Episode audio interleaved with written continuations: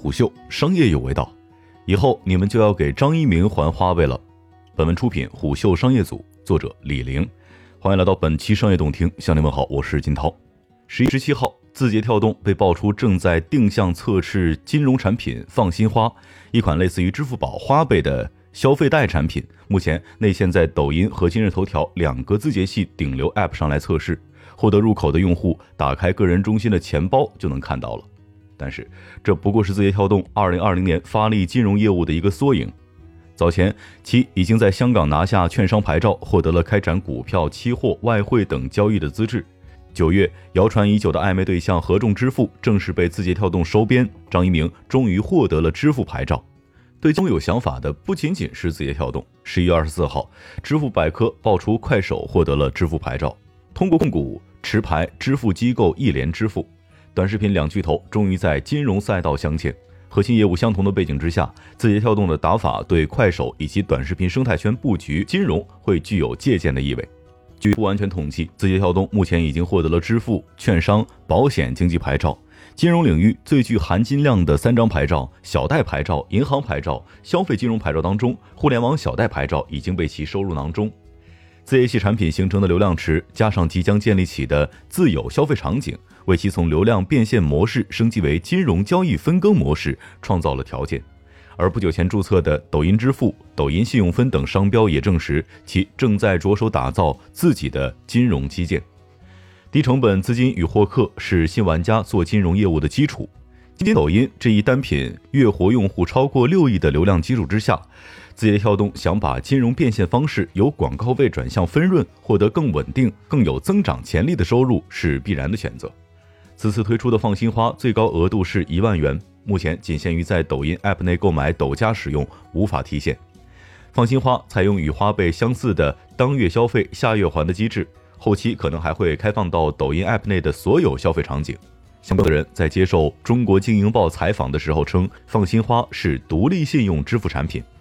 目字节的金融业务大都通过自己导流、持牌金融机构放贷的方式进行。放心借由今日头条旗下贷款服务技术平台来运营，通过新网银行、中银消费金融等合作伙伴来提供贷款资金。上述合作对象当中，中银消费的股东背景也多为银行系。新网银行是国内最先开办的三家互联网银行之一，主要股东为小米、新希望集团、红旗连锁。另外两家是腾讯的微众银行与阿里的网商银行。避开阿里系、腾讯系金融机构隐藏金融意图与业务进度，字节跳动悄然将金融业务最重要的基础工具合众支付在抖音、今日头条、火山小视频等核心产品打通，作为放心借的支付通道。二零一九年春节，今日头条推出发财中国年活动，红包提现服务就由合众支付来提供，但直到二零二零年九月，合众支付才正式成为字节跳动系的产品。彼时，其主体武汉合众易宝科技有限公司完成工商股权变更，由张一鸣持股百分之九十九的北京十倍科技有限公司纳入麾下。合众支付于二零一四年获得了全国互联网支付许可证，而央行二零一六年之后暂停第三方支付牌照的发放，至今尚未解禁。字节跳动这张支付牌照可谓是来之不易的。事实上，字节跳动的金融推进节奏几乎是配合着张一鸣的电商步调的。张一鸣在二零一七年就开始试水金融，比如字节跳动在宁夏银川申请网络小贷牌照，最终失败。而早在二零一四年，今日头条上线了今日特卖频道，由达人在发布内容当中插入商品，用户下单就可以跳转到淘宝等电商平台。这一模式之下，平台负责流量精准匹配，达人撰写内容发布，前者通过阿里妈妈等平台来获得订单佣金，达人通过发布的文章来获取分佣。此后，字节开启了更多内容电商的变现形式。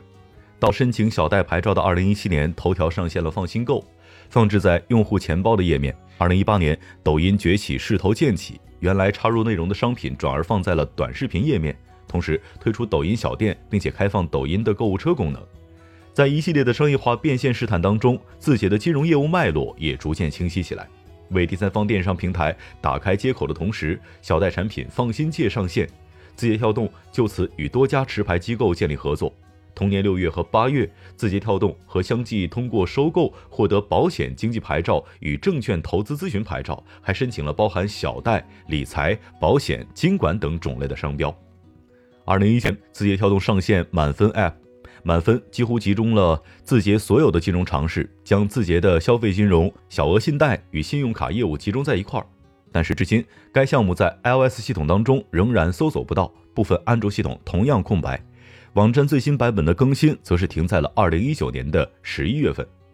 疫情把直播电商的种子催熟，抖音也迅速跟进。二零二零年四月，抖音直播电商业务开启。六月，字节跳动进行组织架构调整，将电商提升为一级部门，电商业务的战略地位基本确立。早期通过平台流量进行变现，后期逐渐拿到牌照，参与到金融的产业链条当中。互联网金融第二梯队企业们的发展路径大都相同，字节也是不例外的。而随着短视频竞争变成抖音和快手的两极争夺，基于流量的简单商业化模式已经难以满足现阶段的发展。提高流量利用效率，打通消费场景的下游环节是发展所需，也是盘活核心业务与金融资源、开拓新的变现渠道的重要手段。也有业内人士指出，做金融必须完善交易场景这一基础要素。也就是说，只有电商业务做起来，字节才能有更大的收入空间。八月，抖音宣布自十月九号开始不再支持第三方商品直播带货，至此，字节跳动基本上具备了金融服务的闭环条件：巨大的流量和消费场景。这两个要素分别对应着便宜的获客成本与稳定的交易需求，能够满足金融消费的初期要求。字节产品的流量见顶之后的互联网时代的巨大用户增势，使得抖音、今日头条、西瓜视频、火山小视频等产品成为了目前全网最便宜的金融流量池。这种低成本流量下的精准转化，将是很长时间之内互联网金融企业难以企及的优势。